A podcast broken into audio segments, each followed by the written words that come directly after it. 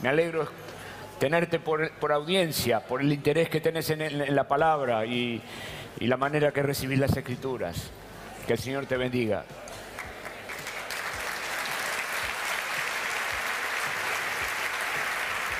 Hay bendiciones, hay bendiciones que Dios nos da en la vida presente y hay definiciones que van ocurriendo para la eternidad. Hay en la vida presente bendiciones, pero hay definiciones para la eternidad. Y están ocurriendo mientras vamos tomando decisiones en la vida, mientras vamos haciéndonos adultos y mientras que vamos creciendo. Estamos transitando bendiciones, pero también estamos transitando definiciones. Y en esta noche quisiera invitarte a que eh, recorramos con la escritura la resurrección que Dios tiene previsto para todas las personas. Hemos eh, eh, repasado en la jornada de ayer la resurrección del Señor Jesús y cómo la Escritura le interesa documentarnos el hecho de la resurrección del Señor con el propósito de que nuestra fe se solvente en los hechos que han ocurrido en la historia y que no estemos eh, con una fe ciega o una fe oscura o una fe que, que, no tiene cómo explicar, no, sé bien qué creo, creo en que creo, que creo, que creo, pero no sé lo que creo. No, no, no, yo sé lo que creo. Creo que Jesucristo ha venido por determinación de Dios a nacer del vientre de la Virgen María, eso creo. Creo que Jesucristo es el Hijo de Dios. Y creo que Él murió en la cruz por mis pecados, en una muerte sustitutoria, mediante la cual pagó el precio de mi maldad Creo, creo que el Señor Jesús murió y fue sepultado y también creo que al tercer día resucitó. Creo, creo. Mi fe tiene solvencia, creo. Y lo que creo está documentado en la palabra. Y la palabra me ha dado testimonios, como para que yo pueda afirmarme en lo que ha pasado. Y tengo testimonios en las escrituras que me muestran cómo el Señor resucitado transformó la vida de muchos. Bueno, ayer pusimos varios, varios, varios ejemplos de cómo el Señor cambió la vida de, de personas que estuvieron con Él. Quizás lo último que me quedó para decir es que todos los que estuvieron cerca del Señor Jesús dieron, terminaron sus días dando la vida por la causa del Evangelio. El apóstol Pablo, el apóstol Pedro, el apóstol Juan, cada uno de los apóstoles dieron la vida por lo que creían era tan real su fe, era tan auténtica las razones de su fe, que si hubo, hubo que morir por Cristo, pues, pues muero por Él.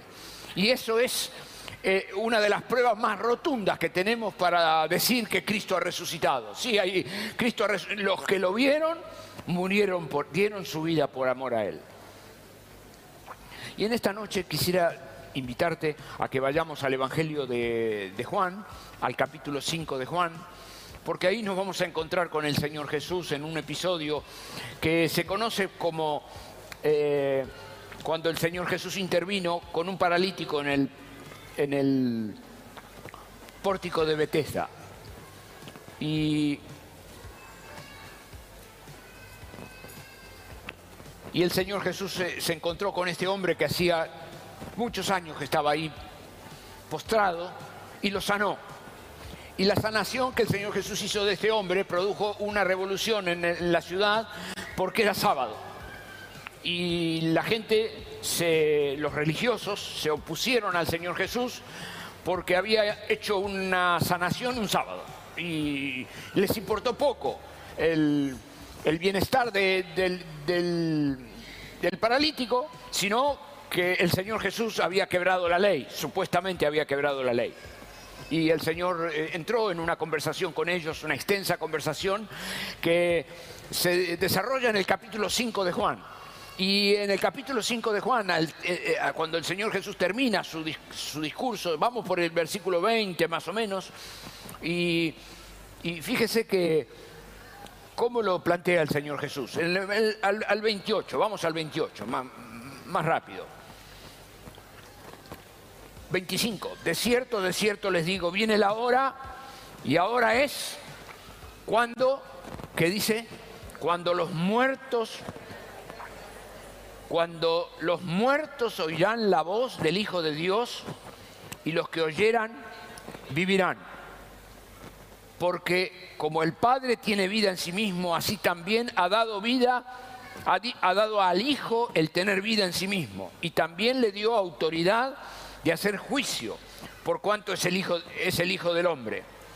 No se maravillen de esto, porque vendrá la hora cuando todos los que están en los sepulcros, que dice, oirán su voz. ¿Quiénes van a oír?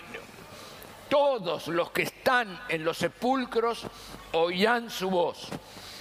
Y los que hicieron lo bueno saldrán a resurrección de vida. Mas los que hicieron lo malo a resurrección de condenación. acá estamos frente a una explicación que el Señor Jesús hace sobre un, detalle, que, un, evento que nos espera en el futuro. en un primer momento, el Señor dice que hay un episodio primario donde los muertos van a escuchar, los muertos que han muerto en Cristo van a escuchar la voz de Dios. Y el Señor ubica ahí un primer episodio. Y luego, versículos, dos o tres versículos más grandes, habla de un otro evento más atrás en la historia, donde todos los que están sepultados oirán la voz de Dios. ¿Lo leemos otra vez? Es un texto muy, muy potente.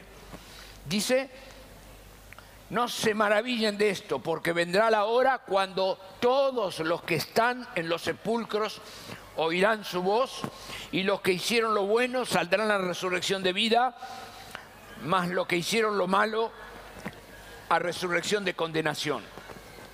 Estamos frente a la persona de Dios que tiene poder para resucitar a los muertos y ya sé que una buena parte de la audiencia está pensando en quien no está en un sepulcro, porque murió en alta mar, o por quien fue incinerado y sus cenizas fueron esparcidas al aire, o aquel que murió en un accidente aéreo. Y así nuestra imaginación inventa, inventa, inventa.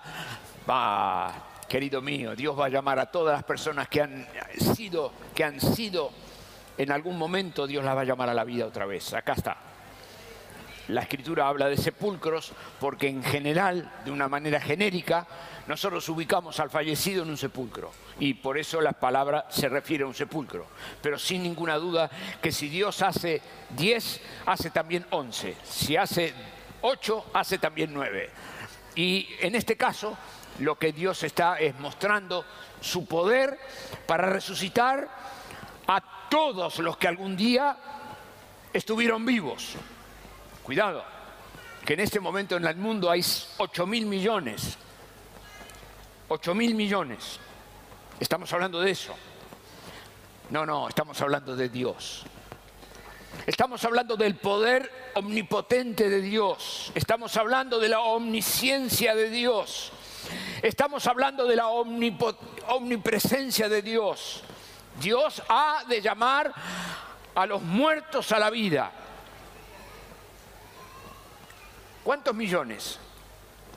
Y todos los que han vivido desde el comienzo hasta el día de hoy, todos ellos a la vez han de ser resucitados. Quiero eh, ir despacio en lo que estoy diciendo, porque juntos compartimos una cultura que no tiene para nada previsto esto que está diciendo la escritura no tiene ni sueña con la, la posibilidad.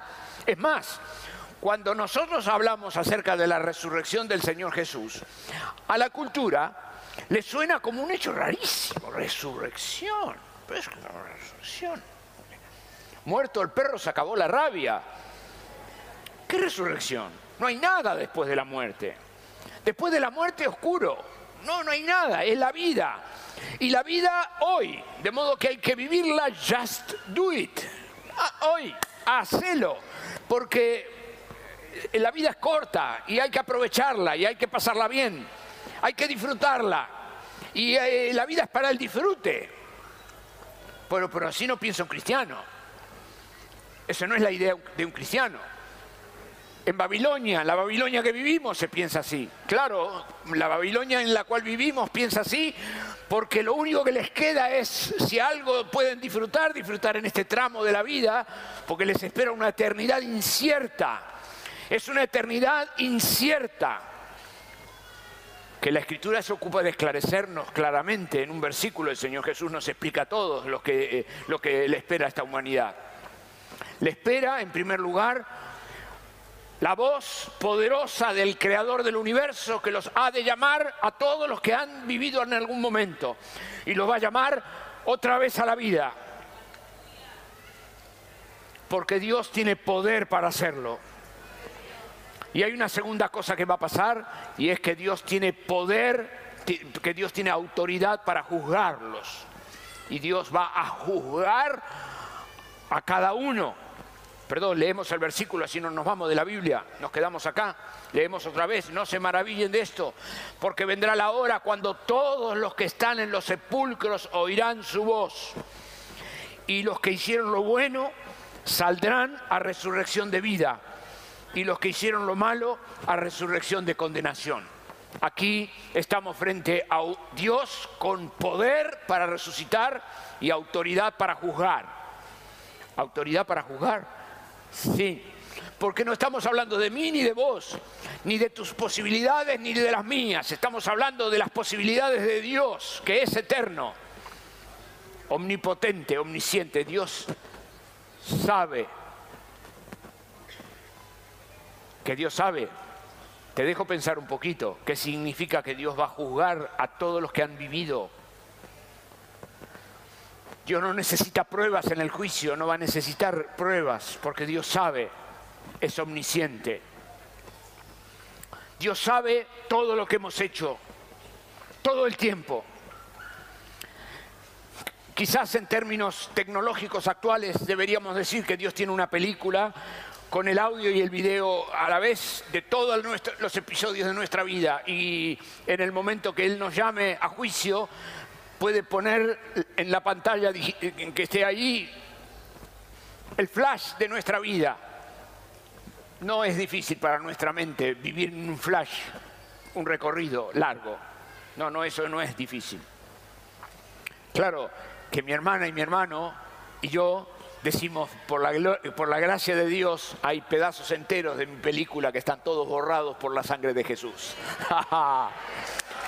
Eso es extraordinario. ¿No es cierto que sí? Está totalmente borrado. Va a decir. Está todo, está todo borrado. Y va a seguir.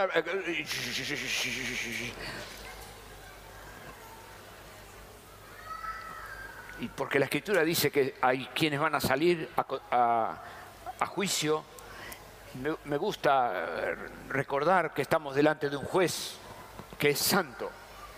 Y el juez que es santo tiene autoridad para juzgar y tiene otra cosa más, que es capacidad de hacer cumplir su fallo. Nosotros estamos acostumbrados a hablar de los jueces y decir, bueno, después la condena, redondean los números. No, pero no va a ser así con el Señor. La palabra del Señor dice que los que salen y los que hicieron lo bueno saldrán a resurrección de vida, más los que hicieron lo malo a resurrección de condenación. Esto es la palabra de Dios.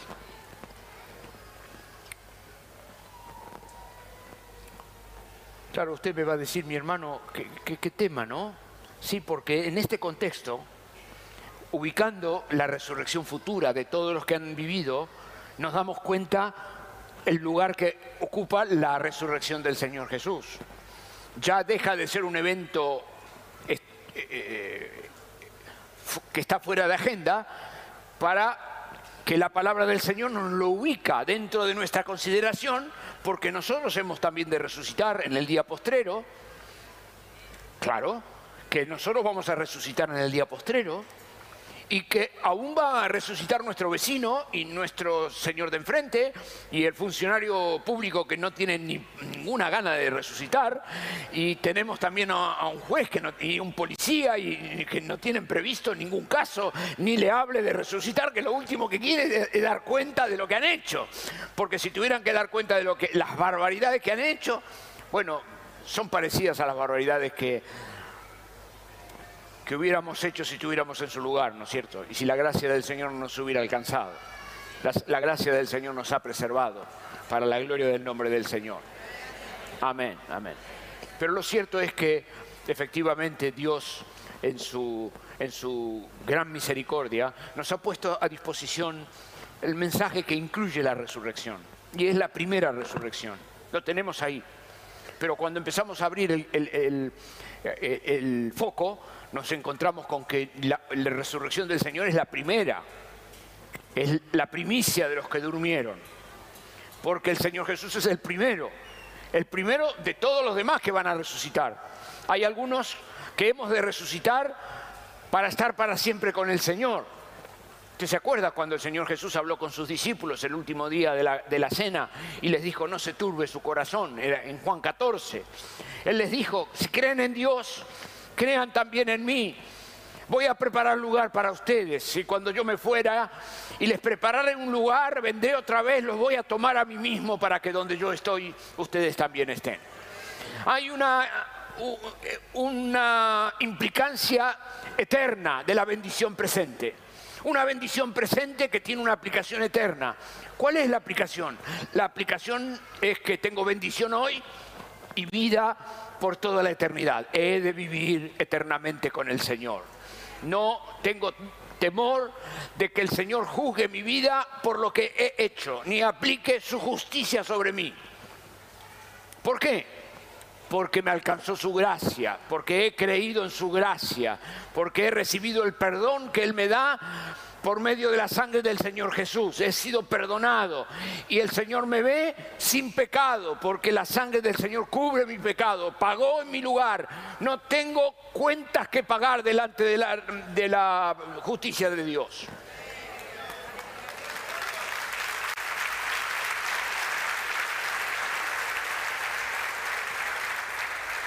Claro que esto que estamos hablando le da un poquito de sal, aceite, no, sal, pimienta y, picante al mensaje. Nos da un sentido de urgencia, porque resulta que quien no ha escuchado la voz de Dios está también caminando hacia una resurrección. Y a nosotros se nos ha dado la tarea de proclamar las buenas nuevas de salvación para que las personas puedan elegir a Cristo. Porque nosotros estamos en la vida para dar testimonio de la verdad, para hablar la verdad. Y la verdad es que habrá una resurrección que este mundo no espera. Y que este mundo vive engañado por el príncipe de la mentira, que le dice que viva hoy, que viva hoy, lo aturde con todo tipo de distracciones con todo tipo de, inventos y aceleraciones, con tal de que esté entretenido, muy entretenido y no se ponga a pensar acerca de que el día de mañana va a presentarse delante del Creador. Se va a presentar delante de aquel que le dio 18 años, 19 años, 20 años, que le dio talentos, capacidades, oportunidades, se va a presentar Oye, hermano, vos también y yo nos vamos a presentar delante de aquel que nos dio dones y vamos a rendir cuenta de lo que hemos hecho con nuestros dones, con nuestras oportunidades, con nuestro dinero, con nuestras capacidades. Nosotros, sí, y también lo hará este mundo, pero nosotros iremos al cielo, a la vida eterna, mientras que quien está lejos del Señor irá a la condenación eterna. Esto quiero decirlo con toda quietud en esta noche aquí en la presencia del Señor, porque esto es lo que estoy hablando es una verdad que está profundamente repudiada por la cultura. Estoy proclamando la palabra del Señor en medio de una cultura que le da repulsión escuchar que todos compareceremos ante el tribunal de Cristo. Claro, yo puedo terminar, mira, yo puedo terminar, llevándote a leer Apocalipsis el capítulo 20. Y puedo llevarte a leer, puedo llevarte a leer eh, ¿qué, cómo, cómo, va a ser ese juicio? Que vos me eh, decís, ¿cómo va a ser Dios para reunir 10 mil millones de personas y juzgarlas? ¿Cómo va a ser? Y el, evangelista Juan nos dejó para nuestro gozo, para nuestro provecho y para la edificación de la iglesia en toda la historia, el libro del Apocalipsis. Es un libro complejo, pero tiene ciertos destellos de certeza, por ejemplo, lo que encontramos en el capítulo 20, que te convido a que lo, leamos juntos, porque de la sola lectura surge un, un evento, podemos juntos mirar cómo va a ser, cómo va a ser. Antes de leer quiero decirte que estamos cerca, va a ser pronto. Va a ser pronto. Pero leamos cómo va a ser. Apocalipsis, el verso 11. 20, 11. Y vi un trono, un gran trono blanco, y vi un gran trono blanco, y al que estaba sentado en él, y delante de él, delante del cual huyeron la tierra y el cielo y ningún lugar se encontró para ellos. Se ha sentado en el trono el dueño del universo, su majestad Dios, el soberano Señor, omnipotente, omnipresente. Se ha constituido el tribunal y la, la palabra de Juan trata de ayudarnos a darnos cuenta de que la presencia de Dios es de tal volumen que el cielo y la tierra no pueden quedarse ahí. Y Juan lo dice en estas palabras. Dice, y vi un gran trono blanco y al que estaba sentado en él, de delante del cual huyeron la tierra y el cielo y ningún lugar se encontró para ellos. ¿Y qué más? Y vi a los muertos, a los incinerados, a los que murieron en alta mar y vi a los que quisieron, eh, descuartizaron a una persona y la cocinaron en el horno de la casa. Y vi a los muertos, grandes y pequeños. Muertos grandes, muertos grandes, sí, muertos grandes.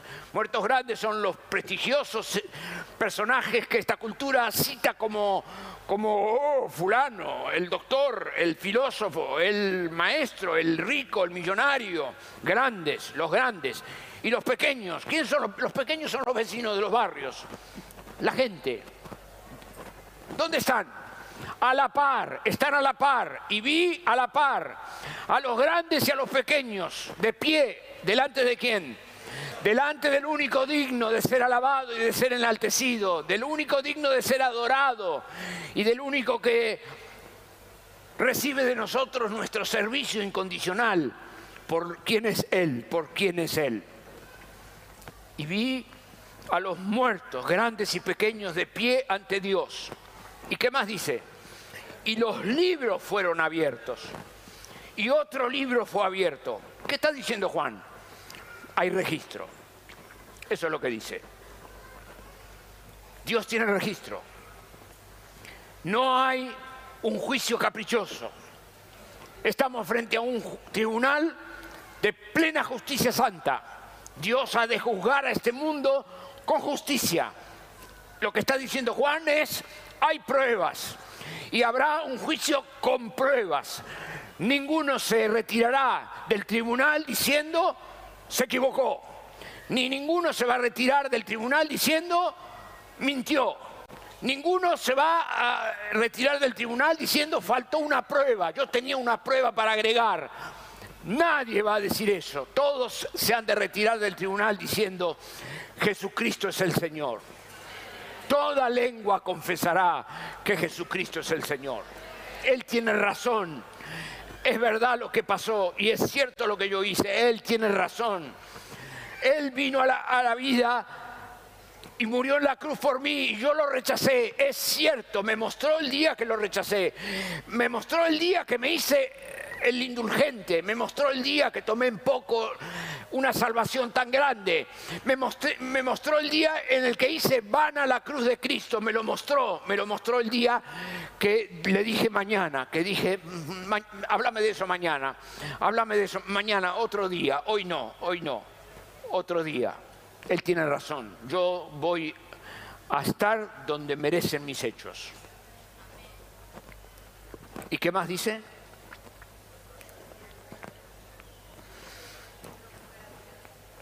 Y otro libro fue abierto, en el cual, es el libro de la vida, y fueron juzgados los muertos.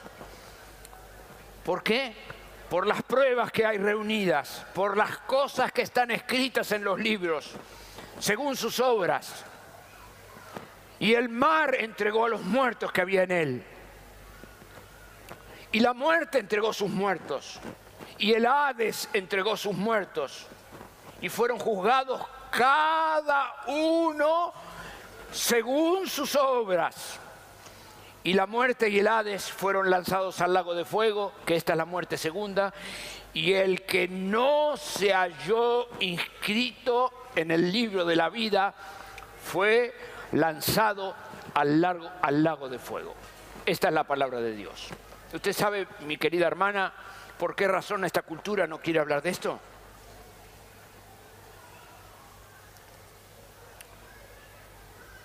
Por este final. Porque esta cultura que compartimos tolera que le digamos que Dios nos ama siempre y cuando digamos que Dios nos ama tanto, tanto, tanto como para hacer la vista gorda y en un último impulso de amor diga, va, entren todos. Si llegamos a predicar ese mensaje, nos haremos populares, muy populares.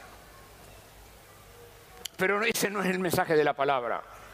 La palabra del Señor nos dice de una manera tan clara que es imposible engañar a nadie, está ahí. ¿Qué dice? Que hay una resurrección de vida y una resurrección de condenación. ¿Qué más dice? Dice que cada uno estamos frente al mensaje de la cruz para elegir voluntariamente qué hemos de hacer. Que el Señor Jesús perdona a todo aquel que en Él cree. Y que todo aquel que en Él cree tiene... No hay duda. ¿Cuándo la tiene? El primer día. ¿Cuándo tiene la vida eterna? Cuando se porte bien dentro de unos meses. No, primero venía el curso de capacitación y luego hace unas 50 cuadras de ida, 50 cuadras de vuelta y de acuerdo a la elegancia que muestres en tu andar, vamos a conversar la posibilidad eventual de que si, si los ministros de la iglesia están en un buen día, te den un certificado de vida eterna. O como pasó en el tiempo de las indulgencias de Lutero. ¿Se acuerda? que la iglesia se la vio, la vio y dijo, tengo un negocio espectacular, te vendo la, vida eterna por cinco monedas. Y vino un millonario y dijo, mire, yo no, no, no, quiero poner cinco monedas, yo quiero poner 50 mil monedas con tal de tener la vida eterna. Claro, ponga. Y el millonario dijo, no, pero yo tengo a mi mamá muerta. Y la iglesia de su día le dijo, claro, nosotros también podemos lograr que tu mamá, que está en el purgatorio, pase directo del purgatorio al cielo. Solo que en vez de 50.000 monedas serán 500.000 monedas. Eso es lo que vio Lutero. Así fue. Era el tiempo cuando se estaba construyendo en el Vaticano la, Basílica de San Pedro, que está ahí hoy. Y la, recaudación eran fortunas. Y nuestro hermano Martín Lutero estaba leyendo la palabra, más el justo por la fe vivirá porque por gracia son salvos por medio de la fe. Y esto no es de ustedes, esto es un regalo de Dios, no por obras, para que nadie se gloríe. Ah, mire hermano, yo quiero decirle así, este mensaje que estamos recorriendo hoy es un mensaje revolucionario, que si vos le dejas al Espíritu del Señor que entre dentro de tu corazón y te te persuada, te cambia la vida totalmente, cambia la orientación general de tu vida totalmente. Puedo decirte algo personal, algo privado. No, no, no, no he hecho citas privadas en, todos estos días que estuve aquí. Yo sirvo al Señor por esto. No tengo ninguna otra cosa que hacer frente al, al amor que el Señor ha expresado en la cruz por mí, que poner lo mejor de mi vida para la gloria de su nombre. No tengo ninguna otra razón.